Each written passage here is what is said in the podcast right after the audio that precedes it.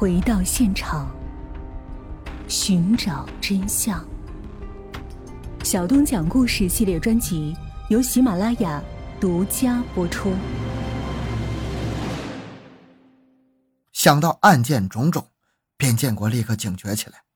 晚上找到边元朝问：“你听说警察在和平胜利街被杀的事了吗？”边元朝低头抽烟，回答说：“哎，听说了。这个与你有关吧？没有，与我有啥关系？”边元朝仍然低着头。你把头抬起来，我再问你一件事。边建国冷下脸说：“听建民说，你让他弄了一些炸药和雷管，你要这些东西干什么？”我我，也许是做贼心虚，边元朝说话有点卡壳。元朝，我可告诉你，你今天不把这事儿说清了，我肯定不饶你。你要知道，弄炸药和雷管。是犯罪啊！这些东西要是叫别人弄去作案，你和建民都得坐牢，弄不好要掉脑袋的。边元朝听了大哥的话，脸色很不好看。边建国是侦查员出身，他一打眼就知道弟弟有事儿。他说：“元朝啊，我是你哥哥，不会给你吃亏的。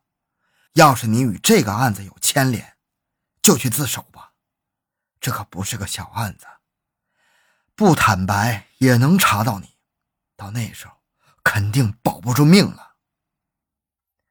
边元朝的汗当时就淌下来了，他犹豫再三，终于一五一十的把自己参与杀害新城子道义派出所民警案、参与策划杀害薛廷忠、徐忠强、刘善龙，以及把炸药雷管给了自己同伙吕海英和张春江等情况。都告诉了哥哥。他说，自己这个团伙就是想要做大事儿，最好是惊动全国。边建国万万没想到，自己做了这么多年的刑警，可是亲弟弟这么残忍。他二话没说，就带着边元朝去自首了。边元朝的自首为抓捕吕海英、张春江打开了一个缺口。根据他的口供，三人原本计划在杀害刘善龙之后，聚在黄河大街的吕海英家，准备用炸药制造爆炸事件。沈阳市公安局局长王长兴闻讯，立刻调来了四百多名刑警，他们按照指挥部的命令，进入了预先计划的围捕位置。为了避免吕海英、张春江的怀疑，干警们决定把边元朝放回去做内应，在适当的时候把罪犯引出后，各个击破。一月九日，回到吕海英家的边元朝吃完饭，过了一会儿，突然捂着肚子，直不起腰。吕海英问：“啊，怎么了？”边元朝说：“小肚子疼得太厉害，我我想上医院去看看。”怕啥？挺挺就没事了。张春江在旁边说：“哼，我脑袋叫人砸成这样，我都不敢上医院。”你不敢上医院，是怕暴露目标。我脑袋上也没有坑，别拿人不当人。边元朝不满意的说：“谁拿你不当人了？你小子说话挺歪呀。”张春江瞪着眼睛说：“好了好了，你俩别说了。来，元朝，我和你上寺院看看，都是哥们儿，别伤和气。”吕海英说。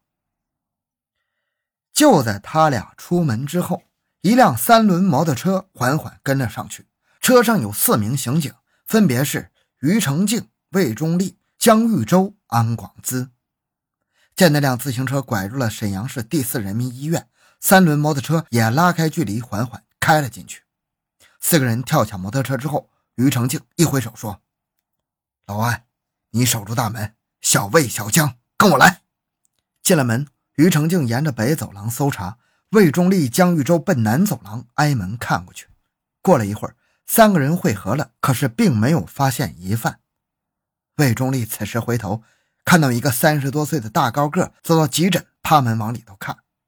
魏忠立见过吕海英档案里的照片，他转身上前问：“你什么人？”“啊，我领同学来看病，他肚子疼，这会儿不知道上哪去了。”“啊，来，你进来说说，长得什么样？我帮你找。”大个子进了屋，魏忠立给江玉洲递了个眼色。江玉洲上前一步，搜了他的身，没发现武器。大高个子像受了委屈似的说：“当着这些人的面搜身，这是何苦呢？我怎么的了？没啥事儿，我们是执行公务，请你理解。”魏忠立和蔼地说：“你是哪个单位的？松陵机械厂的。啊，军工厂啊，让我看一看工作证好吗？”行。大个说着，掏出工作证。魏忠立接过工作证，翻开一看，照片下面写着：“单位沈阳松陵机械厂六车间，姓名吕海英。”魏忠义突然脚步侧移，猛地抓住吕海英的左胳膊，拧到背后，将他摁倒，大声喊道：“吕海英，你杀了五个人，死到临头了！”吕海英被捕了，可是张春江还藏在他家呢，并且吕海英也说。他的妻子崔英和五个月的孩子都在家里，这就给刑警带来了很大的难度。强行攻击可以迅速结束战斗，张春江逃跑的几率也很小。但是枪弹无眼，女人和孩子是无辜的，但是不强行攻击就等于给张春江逃跑的机会啊！经过周密的计划，专案组决定组织战斗小组。省公安厅和沈阳市公安局联合行动进行围歼，参与抓捕的刑警组最后组成了三个小组。第一组突破组负责从阳台向屋内投掷两枚催泪弹和烟幕弹；第二组是格斗组，趁室内烟幕弥漫的瞬间从侧门入室擒拿罪犯；第三组是预备小组，潜伏在二楼以应付其他情况。当时。年轻、体格好、反应快的刑警杨振东成了突破组的一员。他蹲在张春江那个房间窗口，准备突击。这是最危险的位置。十日凌晨五点多，张春江正在靠在阳台的屋里睡觉。他穿着衬衣和棉裤，手榴弹和五四手枪都带在身上。崔英和孩子在里屋。张春江是个粗人，吕海英和边元朝彻夜未归，也没有引起他的警觉。但是五点就醒了，他起身拿了一包烟，穿着拖鞋坐在床上，连续了三根。这时接到攻击信号的杨振东迅速接近张春江住的屋子，用防火斧子“哗”的一声击碎阳台上的玻璃窗，连续投掷了一枚催泪弹、一枚烟幕弹。张春江看到阳台玻璃被击碎，吓得一激灵，他拔出五四式手枪，对阳台连射数枪。当他看到两枚在地上滚动冒烟的东西，以为是手雷，跳起身冲到门前，猛地拉开房门。这时，杨振东已经冲进走廊口，张春江在暗处，杨振东在明处。张春江举枪就打，杨振东身子一晃，坐在地上，一股鲜血从下腹流了出来。张春江几步就冲出走廊，杨振东忍着剧痛朝张春江背影连开三枪，可是都没有击中张春江。到了楼口，张春江见楼外有刑警，就侧身把手榴弹扔了出去。手榴弹正好在刑警杨树奇的身边爆炸。趁着手榴弹爆炸的当口，张春江的身影拐过楼角不见了。三个手持冲锋枪的刑警边追边射击，追到楼角却不见张春江的人影，但在临楼一单元发现了一只张春江丢下的拖鞋。刑警立刻封锁了这座楼的全部出入口。当刑警们发现杨振东时，他已经倒在了血泊中。但意识还清醒，杨树奇由于距离爆炸点太近，已经昏迷过去，所幸没有致命伤。杨振东被送到最近的沈阳第四人民医院，主刀的老教授检查后难过的摇摇头：杨振东的肝脏被子弹打碎了，已经没有愈合的可能了。杨振东被推出了手术室，老教授流着泪对等候的消息的人们说：“对不起，我没有能力把他救过来。”一九八一年一月十日十点，杨振东停止了呼吸，时年三十九岁。在杨振东停止呼吸的时候，张春江还在负隅顽抗，但他距离死期仅仅剩下两个小时了。清晨，住在黄河大街一座楼里的王瑞贤家里灯亮了，一家人陆续起床。在王瑞贤爱人杨富琴开门走到走廊上厕所的功夫，虚掩的门被张春江推开了。他手里握着手枪，对王瑞贤和睡在屋子北侧上下床的十九岁儿子、二十一岁的女儿王旭吆喝道：“把衣服、帽子、鞋拿过来！”王瑞贤一看到这个人狼狈又凶狠的模样，心里马上就什么都明白了。他叫儿子王宁把衣服给了过去。张春江把王家父子的棉鞋、棉帽、棉衣穿上之后，正赶上杨富琴上完厕所回来。张春江闪到门后，举起了手枪。王旭忙喊：“哎，你干啥？这是我妈！”张春江上前一步，用枪逼着杨富琴说：“走吧，你把我带出去。”两人刚迈出门槛，张春江就听到楼下传来了脚步声。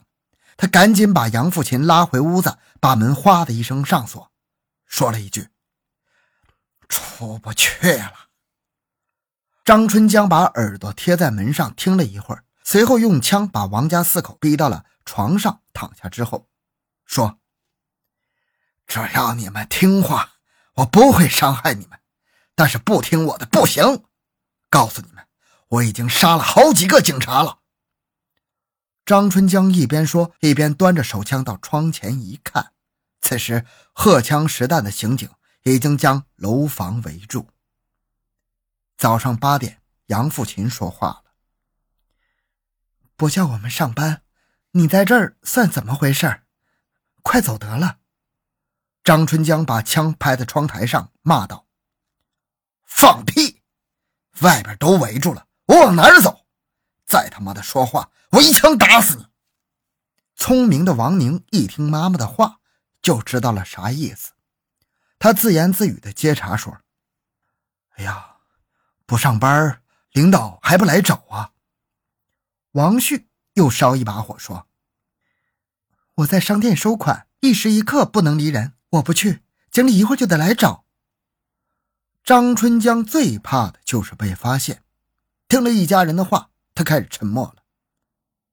杨富琴看到张春江动摇了，就说：“你要是不想暴露，最好的办法就是我出去打电话给他们请假，你看行不行？这事儿咱们好商量。”张春江思考了一下，说：“行。”杨富琴沉着地站起身，走到镜子前，梳好头，围上头巾，说了一句一语双关的话。你们都等着，我去给你们请假去，请了假就没事了。等等，杨富琴刚想开门，张春江阴着脸走到他面前，用枪点着他说：“我可告诉你，你要是敢向公安局报告我死了，你家这三口一个也别想活。”杨富琴点头就出了门，他出门就找到了专案指挥部。把情况一五一十的讲